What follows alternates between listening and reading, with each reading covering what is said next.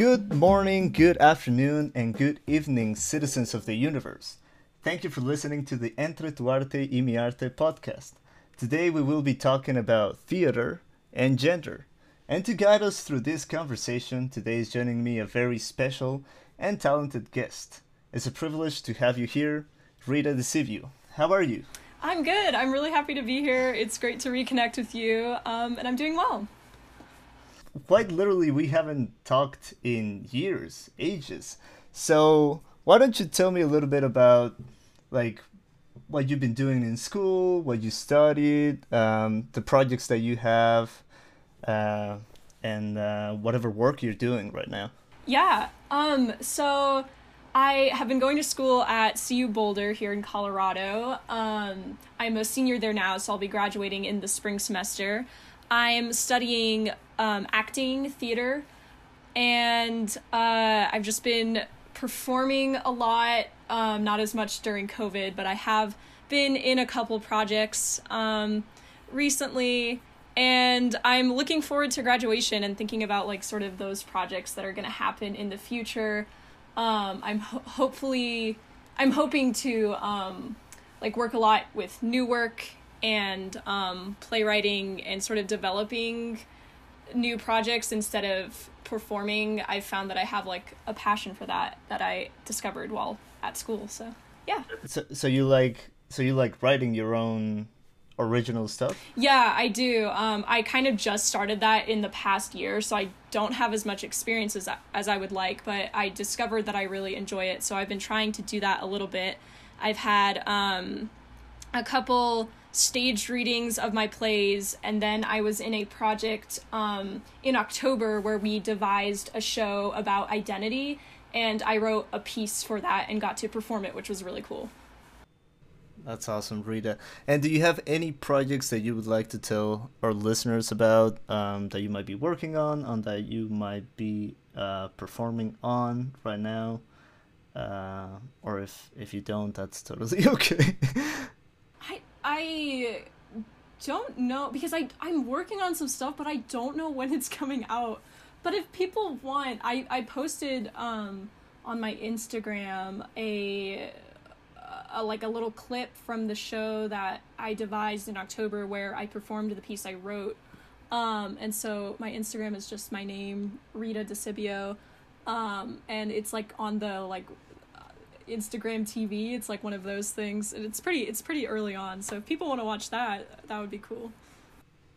Absolutely. Um, I'll link them here in the description so that they can go check it out. Um, so what kind of uh, topics you deal with in your plays, or what are they about, or what would you like to talk about in your in your work? Yeah, um, I really, right now in this moment of my life, I'm sure it will change, but I'm really interested in identity and um, how we think of ourselves, how other people think of us, and the reactions that that causes in other people. Um, so, something in particular is I've been writing a lot about my experience with my gender identity.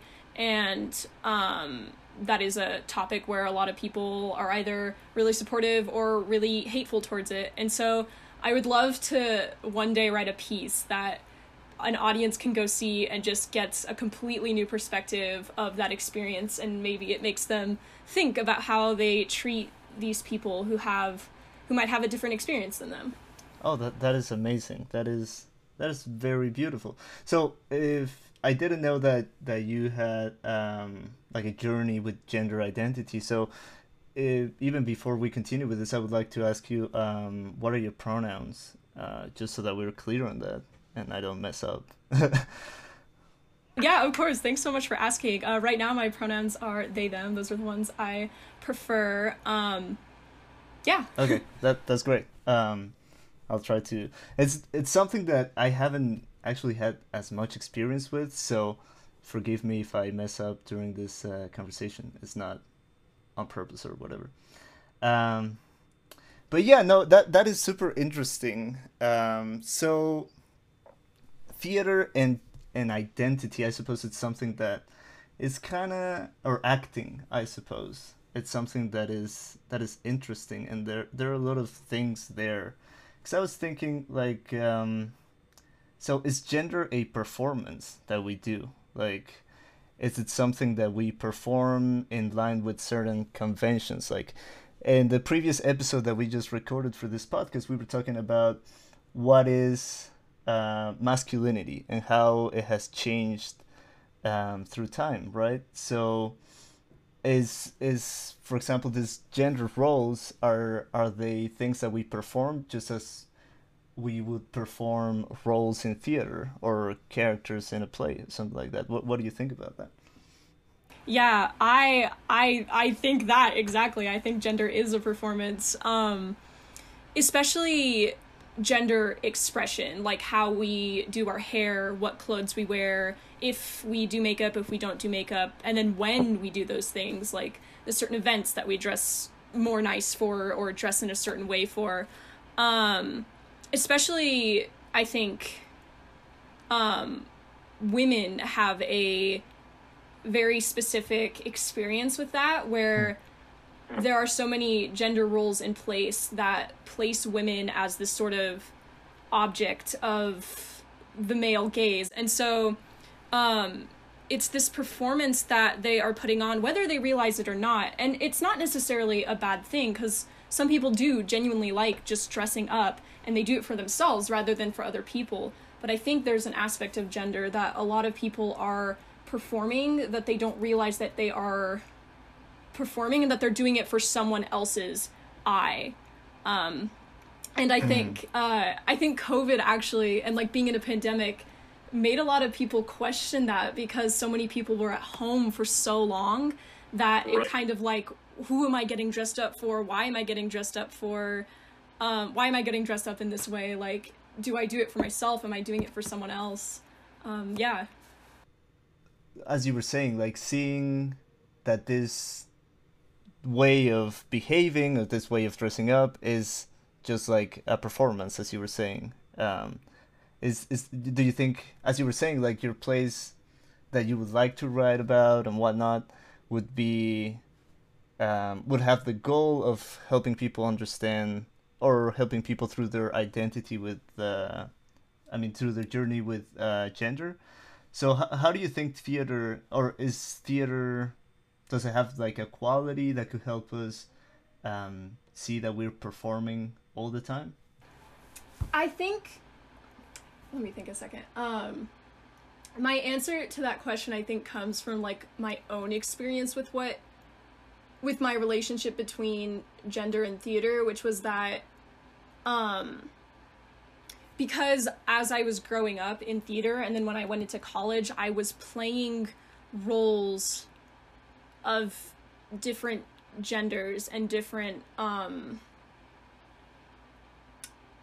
I don't maybe stereotypes. I don't know if that is that the I don't know if that's the right word, but um and it helps me realize like how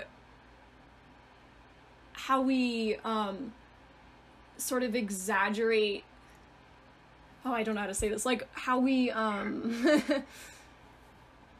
think of women versus men like you see the different characters that it's like this this character is quote unquote like passive or weak so she must be feminine like that's a feminine quality and it's like that's so right. messed up like why do yes. we think that um yeah and it's all just been like enforced through like time and and rules and laws and and social um cultures um and i think theater is a really good place for people to break out of that. So when I started playing male roles, it's not that I identify as male, but it was I was experiencing what um, people t- uh, call gender euphoria, where I was like, I feel really good presenting in this way that is not a woman. Um, and I had to I had to first sort of examine. I was like, I need to make sure this isn't just um, like internalized misogyny, internalized male gaze, and it took a lot of um, thinking about mm. that and, and and talking to other friends who experienced the same thing about that um, for me to realize that it, it wasn't about that. I think it it plays a role in in women's experience with gender and um, people who are assigned female at birth birth's experience with gender. Um, but there was like something more innate where it was like I don't feel any connection to leaving the stage and still identifying as a woman. It was a character for me and I was like I don't want to be a character when I'm not on stage. So that's sort of what like catapulted my journey into thinking more oh. about that. Yeah, that that is yeah, that is very interesting. Um so I guess like something that I've always thought about since I started studying filmmaking and like I had to deal with actors um, and I've acted as well myself in some uh, short films and whatnot. It's like what is what are the similarities and differences, um, and I think this is quite relevant to the conversation that we're having between acting and being, and like how how do we how can we mark that line i suppose between how when we're performing and when we're just being ourselves i suppose? Or how, how can we identify that? Oh that's a great question and it's one i think about a lot. Um, there's a uh, a theorist maybe i don't know if that's the word but there's a theater person who wrote a book called um, the empty space i believe and um, his name is Peter Brook, and he writes in it that anything that is a person being witnessed by another person is theater. And I thought that mm. definition was super interesting because it's like, when are we not performing? When are we not acting?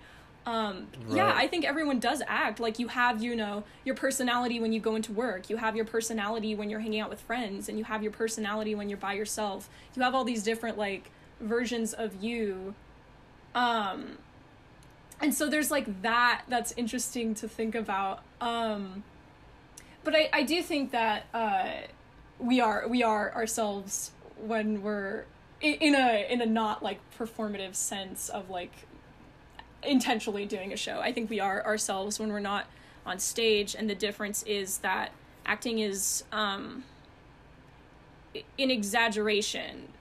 Even if it doesn't seem like mm. it it's um because like film you're like I, someone might say like oh in film they don't exaggerate. But in a way they do because you're trying to show even if it's in the most subtle way you're trying to show your emotional journey um, through the world's events um, whereas in reality i think we're constantly trying to hide ourselves or, or hide those reactions, especially if we think they're negative, and we're trying to show the most um, like controlled versions of ourselves. Like I think about social media where we only post about the good things. We only want right. to show these like really um, sort of larger than life versions of ourselves, which is also a kind of performance as well. So there is a fine line between like when are we not acting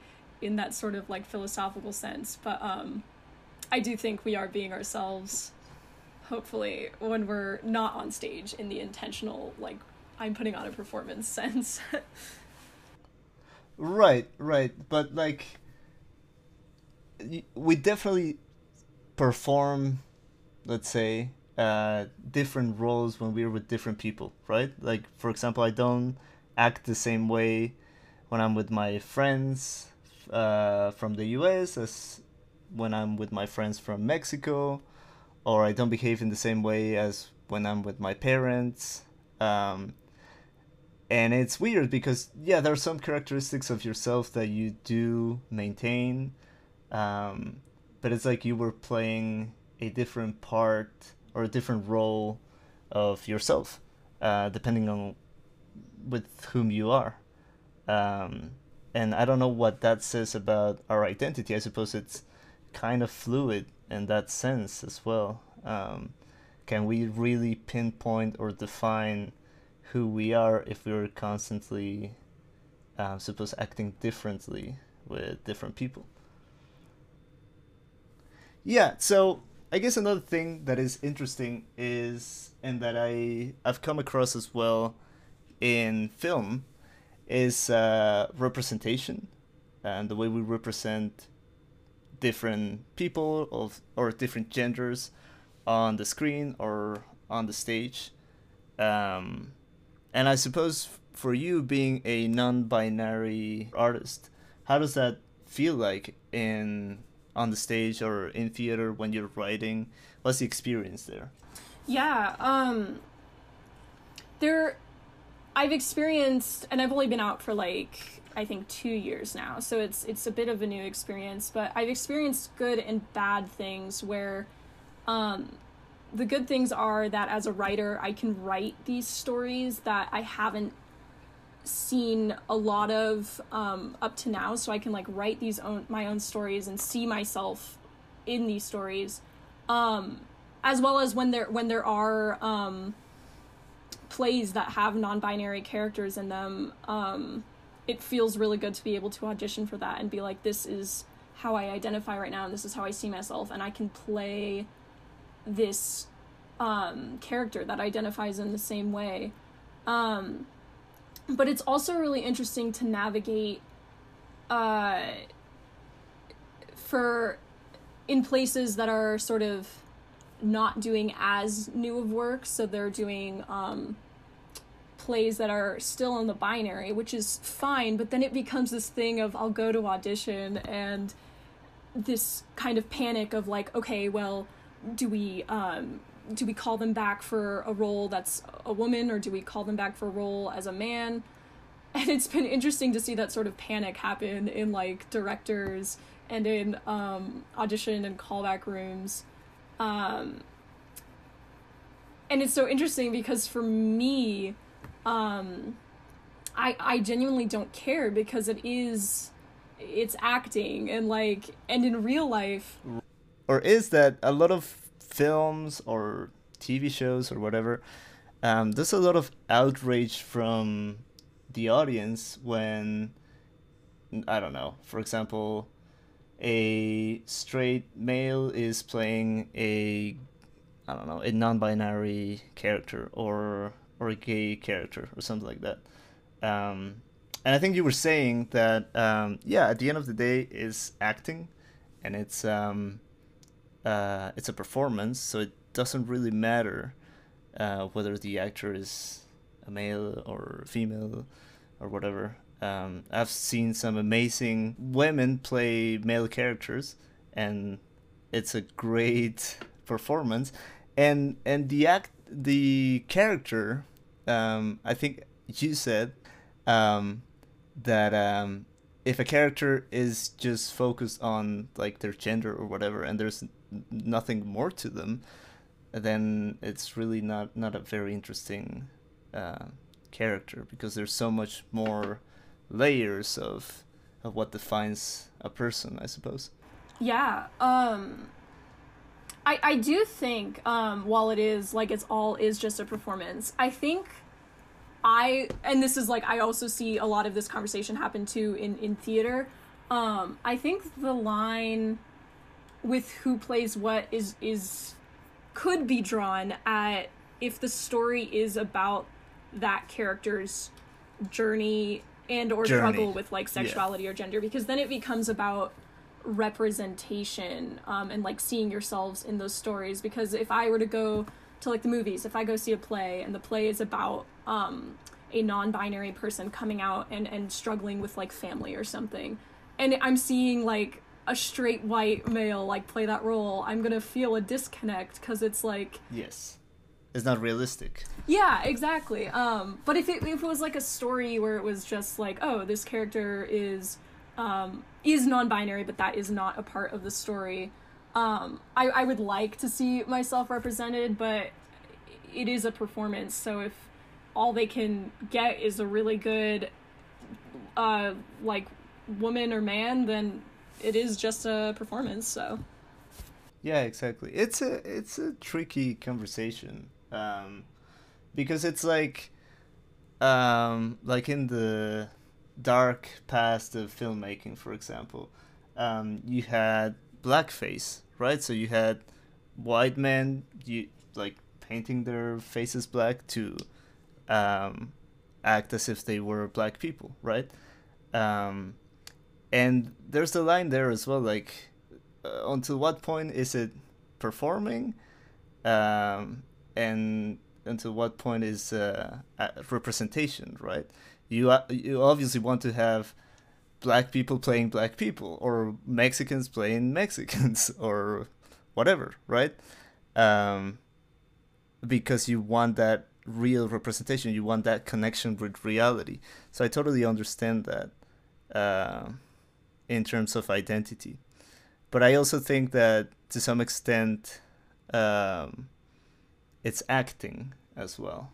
And as we were saying earlier, uh, gender is a performance. So unless, as you just said, it's uh, paramount to the story that the representation is accurate with reality, then I don't think I don't think it's 100% necessary to have um, a non-binary person play a non-binary role or a mexican play a mexican or whatever. Um, there's some instances where you can see the difference definitely and that makes a disconnect but um, i don't know. It's a complex conversation uh, and it's the first time that i'm actually having it with somebody because people usually close themselves when you start talking about this kind of stuff and it's uh, it's complicated Right, because a lot of people, I think, from from an actor's perspective, when I've had this conversation with people, the people that kind of shut down are the ones that are afraid of like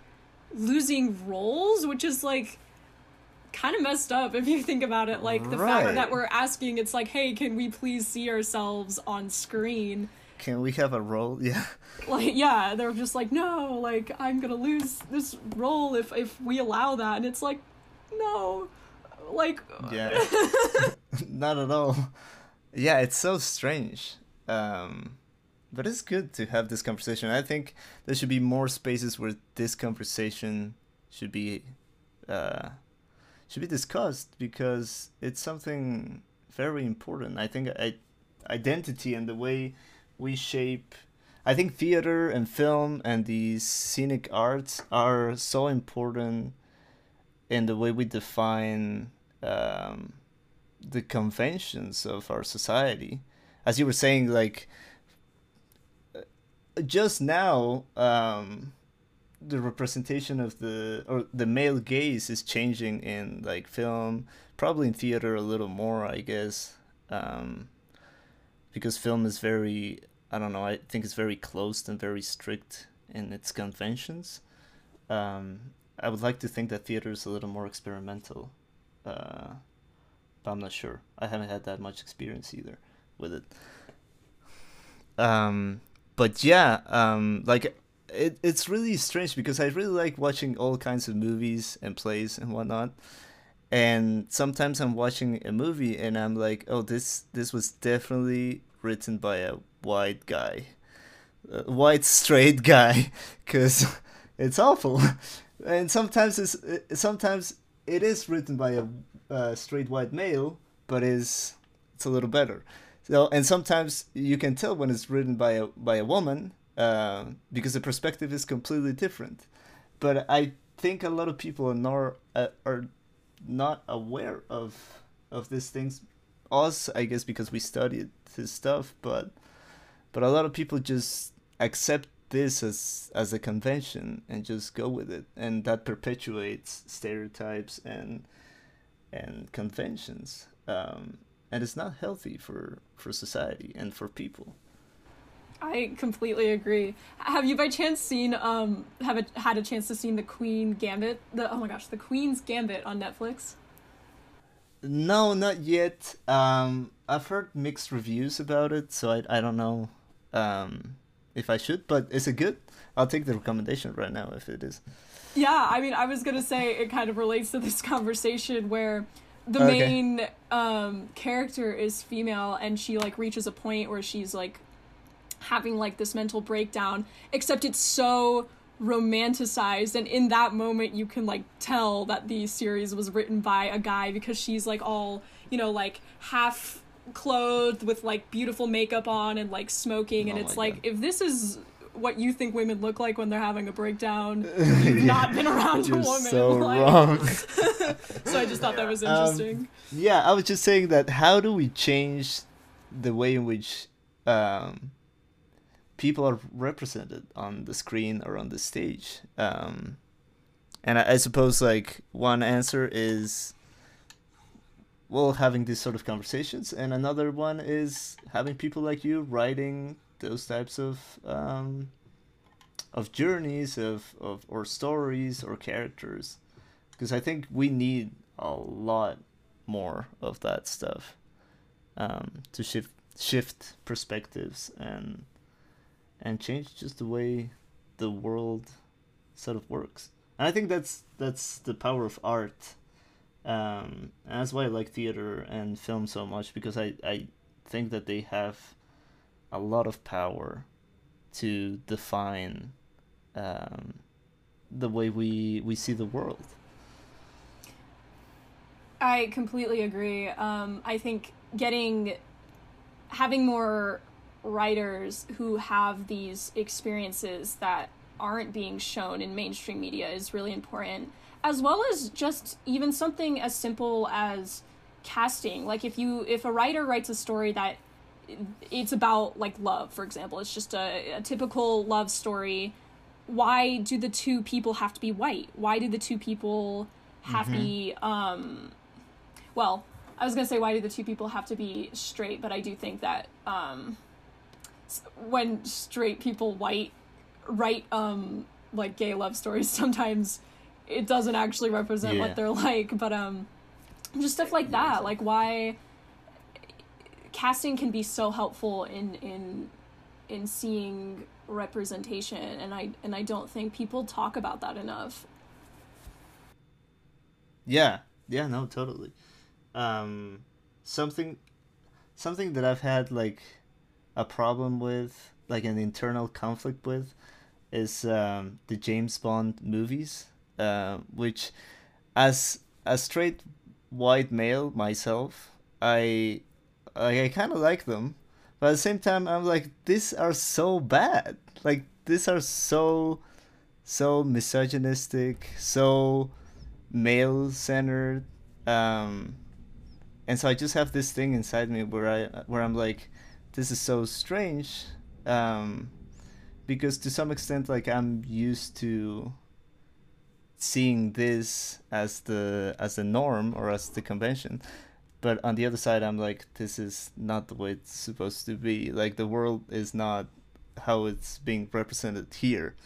Um and the upcoming bond movie casted a black woman as the replacement of the current or the previous james bond or something like that and and I thought that was really interesting. And I don't know how would that work, um, but I I really like to see it because um, it'd be like a completely different take on the character.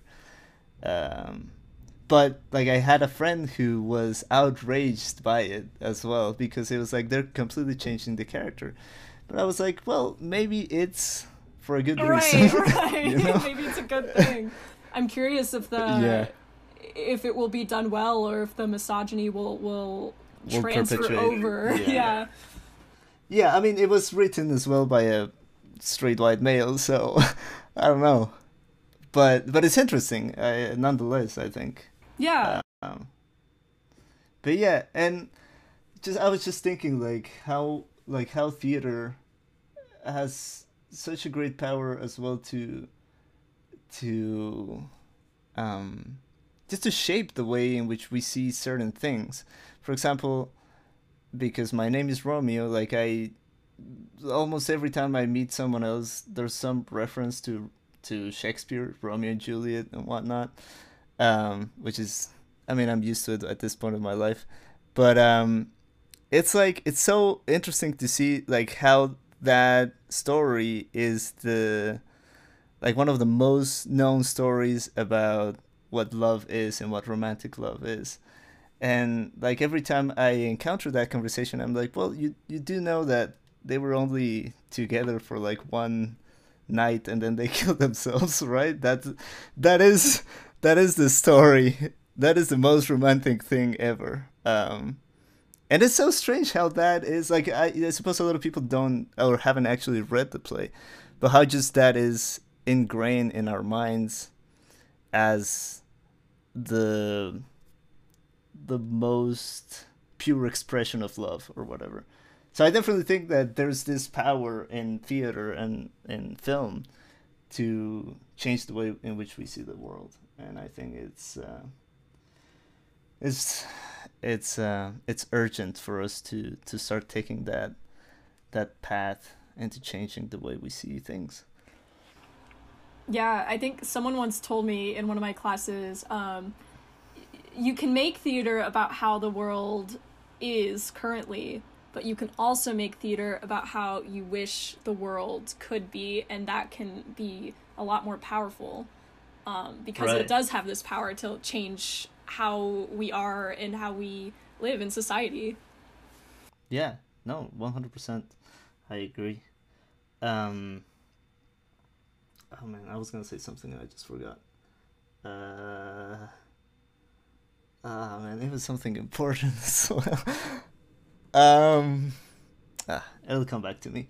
Um, but yeah, how how do you feel like right now? Changing a little bit the subject because I just forgot what I was gonna say.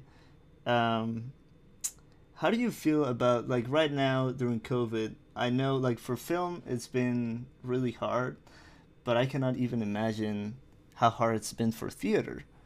Um, like with everything shutting down, you cannot rehearse. Um, what's what has been your experience with that, or, or what do you know about it? Because I, I really don't know what the what the state of the of the matter is with with with theater. Yeah, um, there's a lot um, because part of what makes theater theater is having that audience. So it's been it's been so yes. weird, but I the the theater artists I've been around have not stopped trying. So in school, um, what they did was at the beginning of the school year when, when before the second wave had hit, so everything was kind of in this like lull um, yeah. I think one of the shows they did, the actors would rehearse and meet in person. Um, or they didn't always rehearse in person, but they recorded the play in person. They all kept their masks on. And then they had that recording streamed. So there was no audience, but they were on stage. Oh, then there was a second right. production that was completely virtual. Um, and that was really interesting to watch. Um, and then I was in a production that they were trying to turn a play into a film, but then the film crew kind of got uncomfortable, and so we had to stop the production uh, because we were trying to like take off our masks for like little increments to act, and then we would put them back on. And I think the film crew was was like didn't want to risk it, um, mm. which is so valid and fair. It, it, it COVID is not something yeah. to not take lightly, but um, uh um, oh my gosh, words. yeah, I think it has been really hard in that aspect and and companies have been trying to find ways to provide content to their subscribers so that they can still make some money because I've seen a couple theaters and companies have to shut down, which is really sad. Um, mm-hmm. yeah, but some of the good things I think has been like I've been able to connect with people that I probably never would have connected with had this not happened because it's like people from all over the country like we met over social media and we were like let's try to do something virtual. Um oh, that's awesome. and I've been able to see um streamed productions of companies that I would probably never get to go for a while. Like I watch a lot of the National Theatre Productions which is um uh-huh. a company in in London I think or in England. Um and so that's been really cool to be able to have access to this art that I maybe would not have had access to before and be able to try to think creatively on how to how to make art in this time. It's been hard, but I think it's been really really cool in its own way. Yeah, yeah, absolutely. Um I was just a few weeks ago on a part of part of a seminar um, with the head of the theater department of my of my university, and um, he was doing like a performance for for the audience who was uh, on the seminar, and it was so strange because the the the performance was superb and I was enjoying it very much, but then he was asking things from the audience and you had to type in like your your response or whatever and it was so so strange to see that because as you were saying like if i think that the audience is important when experiencing a film like i think the the whole experience of being in the theater watching watching it with more people is part of like an important part of film like it's so much more important for for theater because you need those reactions you need the feedback um, to improve your your your acting as you as you as you're doing it. To see like what kind what stuff works and what doesn't um, and what are people responding to. So i don't know like the virtual stuff sounds so so i don't know like moving into a different kind of thing that is i don't know if it to me would feel like theater. It, it always like i've seen some some plays some recorded or film plays and it's always kind of strange to me. Like it doesn't seem right for some reason. Um like i enjoy them for sure but it's it's strange. Um have you done uh plays that have been recorded? Um, or how, how do you feel about that yeah, um, I completely agree with what you have said. There's definitely something missing, um, and for like from a theater perspective, like from a uh, an acting perspective, it, it feels a lot. Well, I don't know. I was gonna say it feels a lot more like film because you're sort of acting, mm. and then you're like, I don't know how people are gonna react to this, and I don't know if I will right. ever see the reaction to it. Um, uh, but for me, I have not been in a recorded play. I've been in live streamed plays, and I'm currently okay. in a play that's going to be recorded, but off of Zoom. So I was in like a okay. new, yeah, I was in a new play festival reading um, that happened live, but we didn't get to like hear the audience react. So that was really awkward. I, you yeah. just kind of I you like you just sit there like for me I'm an anxious person so I was just sitting there the entire time like acting and I was like I don't even know if I'm doing a good job because I'm not getting any reactions and like I can't change what I'm doing because I don't know if it's good or if it's bad. And it, yeah it's just so awkward. Like that's the best way to describe it. Yeah I would imagine.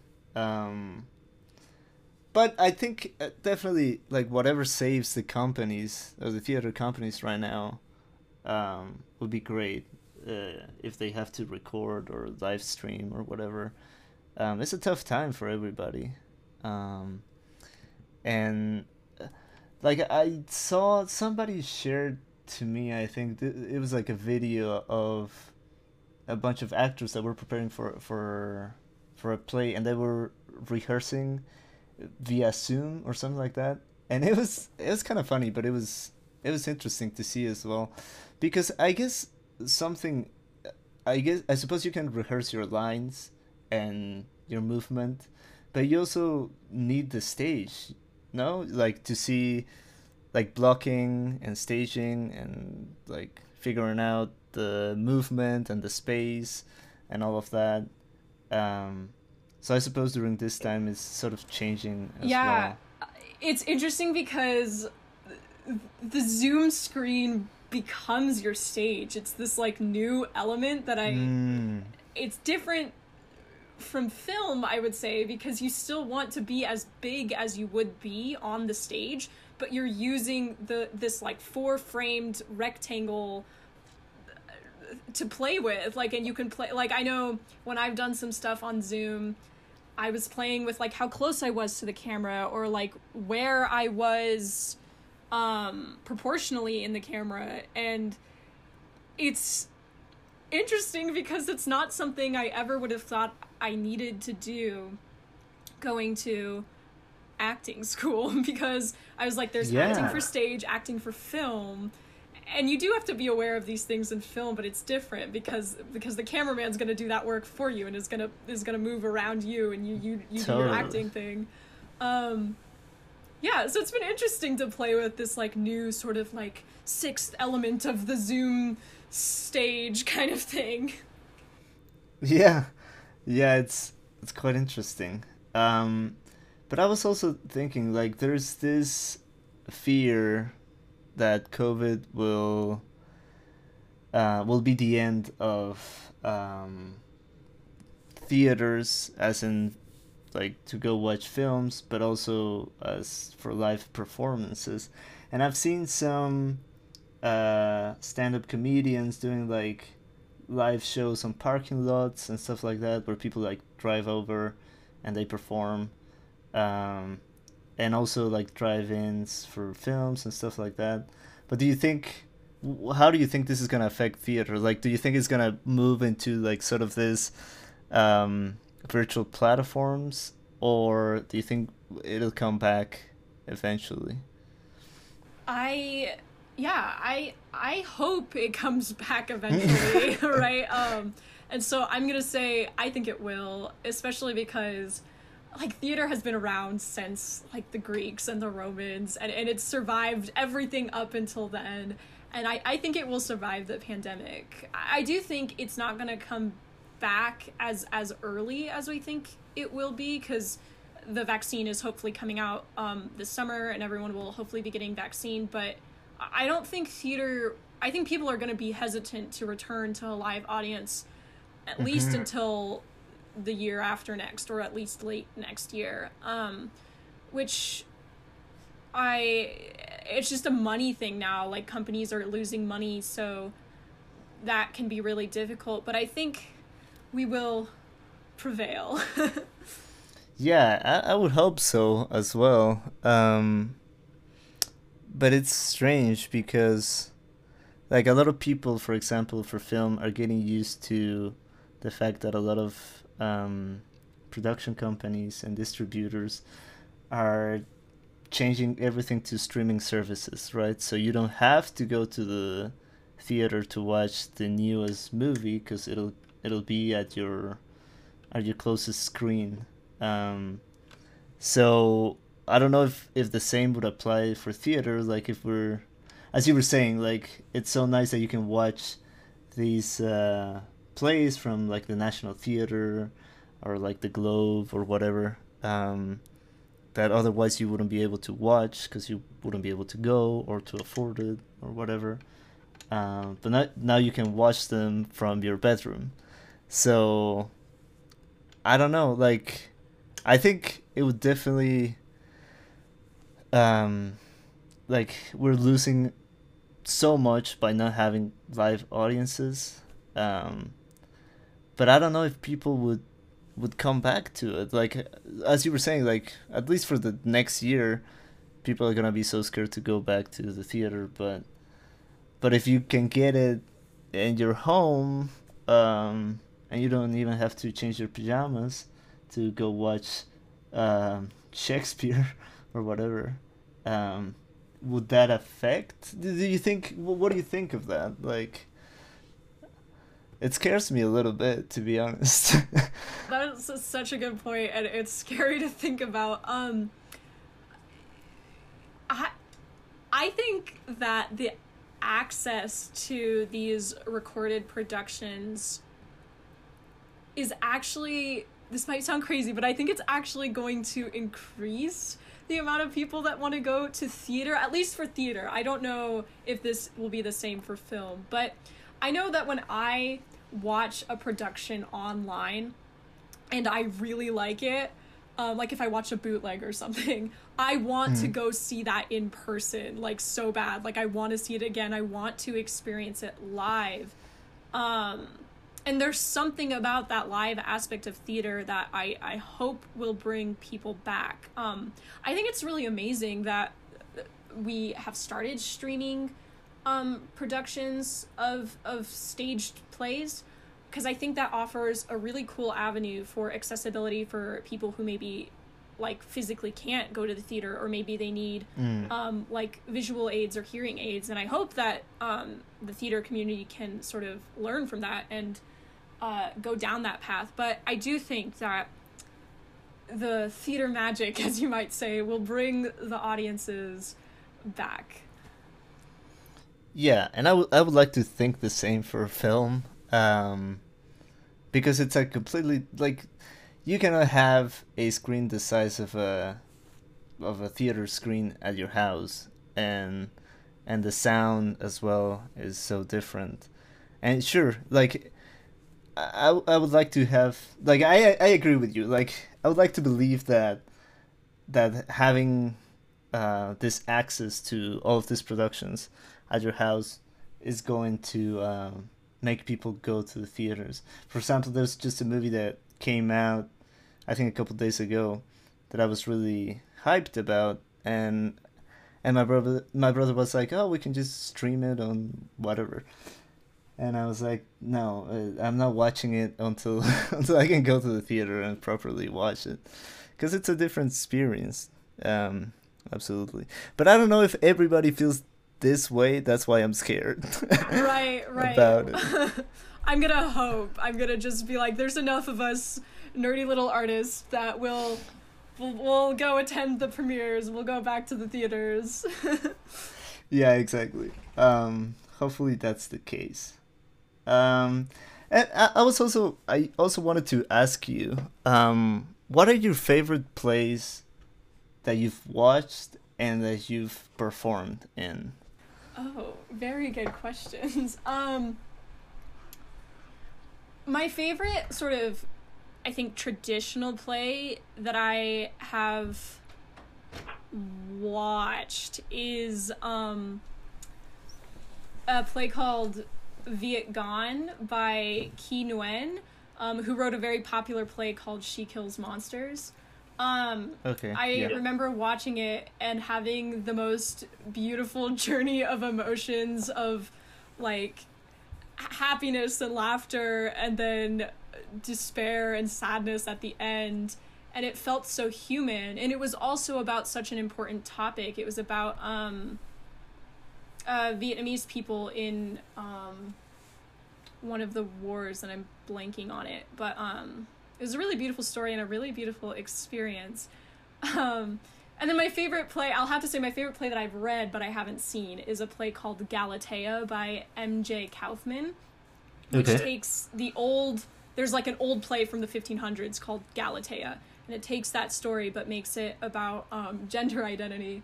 And it Oh, nice. yeah, it's really cool because it um, plays with this idea of gender as a disguise. So these two um, women, and I'm doing like air quotes, um, are Yes. forced to disguise themselves as men t- and and hide in the forest to escape like being sacrificed. But then they like Huh. start questioning their like gender identity and they but they talk about how it's like what they're doing in the forest as men is like a disguise and a performance and that idea was really interesting to me um, and then one more my favorite Yeah. experience was um, i think a year ago in october i went to see this like halloween immersive event um, where I went to this theater. It was called the Cutting Room Floor at the Aurora Fox in Denver. Um, and we I went to this theater and you would walk around and go to different rooms in the theater. So for one little portion you'd be on the stage, for one portion you'd be backstage, and there were all, all these little vignettes and you would start to like piece together this story of what happened on this stage. I think it was about like a fire that had happened at the Aurora Fox and it was Uh-huh. so cool to just like walk around and be like literally like a hand away from the performers and have them like actually Wow. talk with you and interact with you um that was such a cool experience um yeah Yeah, no, those all sound really cool. Um, going to the second one that you mentioned, um, I read recently as well a play that was like taking The Tempest from Shakespeare and adapting it to like I think it was is one of the French colonies. So it was like one island. I can't remember which one. Um, and all the characters were like um, either colonists or or people that were living already in the island. Um, and it was really interesting to see how like a story that was written so perfectly and fam- famously by, by Shakespeare could be adapted to tell uh, or to have like a completely new layer of of stuff and understanding that will help us to see uh, well in this case a particular uh, moment in history. Um, but in the case that you were talking about um, to to shift the perspective on gender identity um, and so I was just wondering if you what do you think about this type of um, adaptations do you think do you think we should do more of those? Um, because I thought, like, at least in my experience with this one, which is called uh, uh, it's in French. Um, I I really really liked it because I didn't feel like I was reading The Tempest per se, even though like I, I knew the story and I, I could see some of the some of the similarities, but I I was I was completely immersed in this new experience and this new story, and I was connecting so much more with these characters than with the original ones uh, because of their struggle and their actual struggle. Uh, so, so what do you think about this? Yeah, I love adaptations, especially of Shakespeare and of like Greek myths. I think they're so cool and so important and exactly like you said like people will go into the theater and it's like okay well i know the story of hamlet i know the story of romeo and juliet but then you see this adaptation of how it applies to our current like society and and you have this whole new understanding of the play and that's exactly how at least in terms of shakespeare that's exactly what he was doing during his time like his plays at his time were having that effect on people as they are when we adapt them. When we just do Shakespeare, like in the sort of quote unquote way we think it was done with like the big medieval dresses and stuff, it's cool to see that, but it's not relevant and it's not how right. Shakespeare intended those plays to be. So I'm all for adaptations. I love them so much. Yeah, I'd like to read more. Um, because to be honest, I, I haven't had that, that many experiences with them, but but this one was like it completely shift my perspective on on what a Shakespeare play could be because I've seen some adaptations of Shakespeare Shakespeare's plays to films and and and some of them are all right um as you were saying it's like it's it's like a period film where like everybody's dressed up and whatnot um but I recently watched um an adaptation by this Japanese filmmaker called Akira Kurosawa, um, who did did a bunch of them. He did Lear, uh, Hamlet, um, I think Macbeth as well. Um, but they're put in a Japanese setting. Um, and the one in Hamlet is a complete like it's something completely different. Like obviously it's not in a castle. It's like it's like a businessman and his son and then well it's it's the story of hamlet but in a completely different setting with different cultural norms and he's making like a like um, very a specific point on how like corporations were working um, and sort of destroying Japanese cultural heritage um, and I thought it was so interesting. But that's the only one that I've watched that I was like, oh, this is a really good adaptation of a story um, that is te- in film that is telling a, a, a, another story or that is conveying a new meaning. Um, so if you have any recommendations of adaptations, please send them my way because I'd love to read more of that um, stuff. A lot of what I see is usually like theatrical adaptations and so usually what that is is like uh a, a director will take will be like I'm directing Macbeth and this is an example of when I saw it except then they'll be like but we're doing Macbeth with all men um all black men and making them wear like leather BDSM clothes to make a comment on masculinity so. Nice. Yeah it's kind of more like that instead of written Okay, ones but I'm gonna I'm gonna look around for some written ones and I will definitely send those your way. Yeah no that would be so interesting to to read about. Um and i was gonna ask you something else.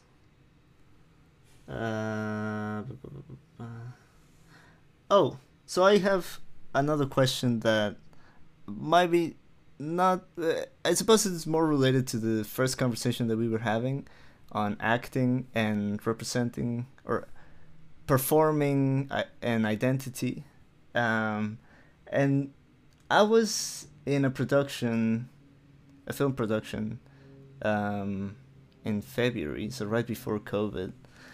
And somebody the somebody was having like a, a lot of problem with one of the leads and because he was like super stubborn and he was not working well with the rest of the crew and whatnot and I don't know, I don't remember exactly how it came about, but somebody somebody said this phrase to me that sort of stuck with me and I want to see what you think about it.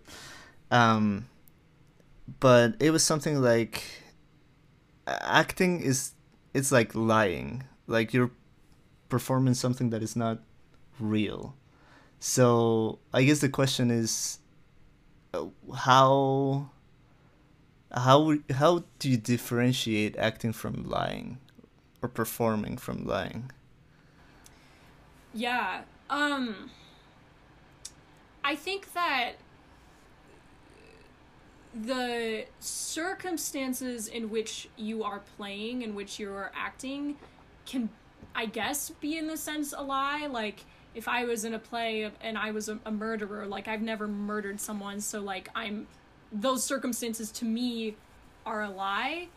But I, I don't think that acting is lying because I think it, it's about immersing yourself in the story um, while of course keeping your own like mental safety but immersing yourself in the story so that when you're acting with other people you're truthfully reacting to what they're saying. Um, and if you think of it as lying i think that can lead to like really fake and forced um, performances. And this is something like i'm working towards. I'm working towards being as truthful as i can in my acting um, and it's hard. It's definitely hard um, because you have to be really vulnerable and that scares people. And so it's definitely easy to be like nope i'm just gonna put on this mask and i'm gonna lie which can work but I, I don't know. I, I don't think of acting as lying. I definitely think of it as as allowing yourself to be to have truthful reactions to these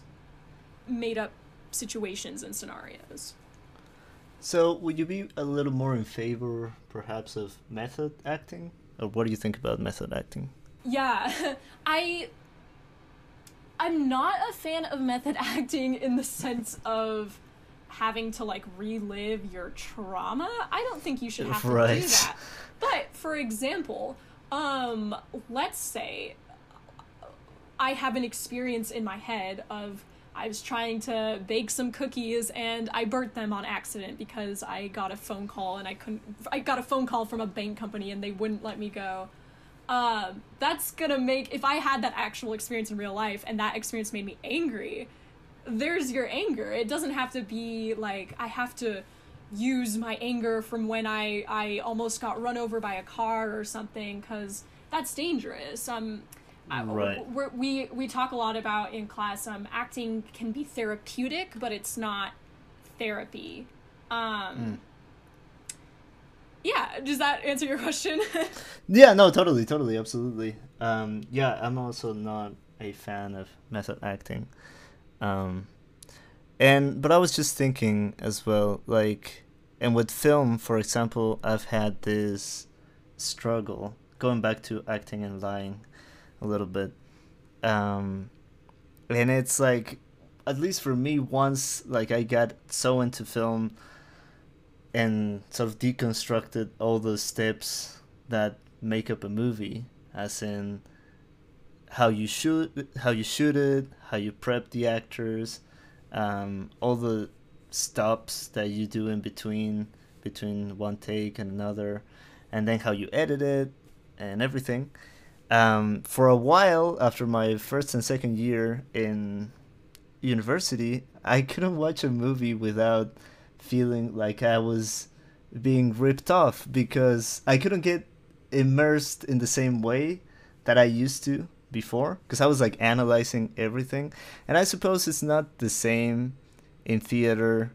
Um, but I don't know, like, does that happen to you to some extent? I suppose when when you're watching a play, like, are there things that you notice that sort of take you out of the experience because you can tell that I don't know uh, because you know the structures and the sort of the apparatus that makes up the production? Yeah, um, that's such a good question. I think uh, with my experience with theater, I am not thinking of anything in particular other than when I perhaps go see like a high school show, like if I go see like my sister's show or my friend's siblings' shows, um, I'll be like, oh, like their acting is really like. Uh. It's not bad. It's just like it's young, and and they do like the sort of same things that I like I did when I was younger, um, and I probably still do. Um, and so sometimes I see that, but I think it's interesting because with theater, since it's live, sometimes you are sitting there kind of being like is something going to go wrong like is an actor going to forget a line and it's kind of exciting when that happens huh. um and yeah I, i'm just also very nerdy about theater so i get very very immersed in the show. And if the acting is not entertaining me and if i am starting to get in that mindset i focus more on the storytelling because i um, am interested in playwriting. So right. I, I focus more on like what the dialogue and and and the structure of the play and then the tech. Like i'm not that experienced with the technical side of theater and so seeing really cool sets and hearing really cool sound designs and seeing light designs are so fascinating to me that i always can usually find something to be entertained by to keep me in the moment in theater. Um, when I have I do have I'm not as experienced with film, but I have had experiences when I when I go to see a film or I like watch a TV show and I'm watching and I'm like, oh yes, like I see that like little trick or like ah that like um shot didn't line up or like hey that was like uh, a, we- a weird like reverse shot or something because I took like one film class so uh, and that was that was yeah. after like one film class I was like noticing these things and I was like poor film students like yeah. going to see these shows it does that to you imagine. it's so weird um but as you were saying like I'm also a super nerd with with film so as well when like a, part of a film is not working for me, I focus on something else, like on the set design or on the lighting or the sound design. Um, so yeah, I like all of that, but it was to the extent that I was so I felt so cheated by by movies that I moved a little bit into documentaries because I was like I wanted to pursue a little more like the real stuff like like this stuff is happening right now and it's not it's not prepared and you don't know what you're gonna what you're gonna find when you when you're in front of the of the subject or the situation or whatever. Um, which and, and that's something that i like about theater as well that even though you do prepare a lot and it's rehearsed and it's um well it's all prepared for for the show um there are things that can happen in the middle of a play that are unforeseen or the audience can react in a way that you were not expecting. And then you have to shift a little bit your approach. Um, so there's that or somebody can forget a line and then you have to improvise for like whatever 10 seconds one minute until you get to somebody else's line. Um, and there's that thrill of having the thing happening and unfolding in front of you at the moment. Um, that is like in film, in in a fiction movie, if somebody forgets a line, you cut, and then they read it, and then they perform it, and then you have it. Um, so everything is perfect. But I really like that about documentaries and about theater that it's there's this um, quality of of veracity or, or of something that is true and real and is happening in front of you. So I really like that. Um, I still love film and I still watch a lot of movies, but it took me a while to come to terms with it. yeah, for sure. so yeah, um, I suppose um, we can finish there then. Uh, I would just like to ask you to finish this. Um, if you have any advice for people that are considering to start um, in theater or or acting, or if they're struggling with um, their gender identity, maybe you can share some of your um, experience with theater and how it helped you um, with that journey.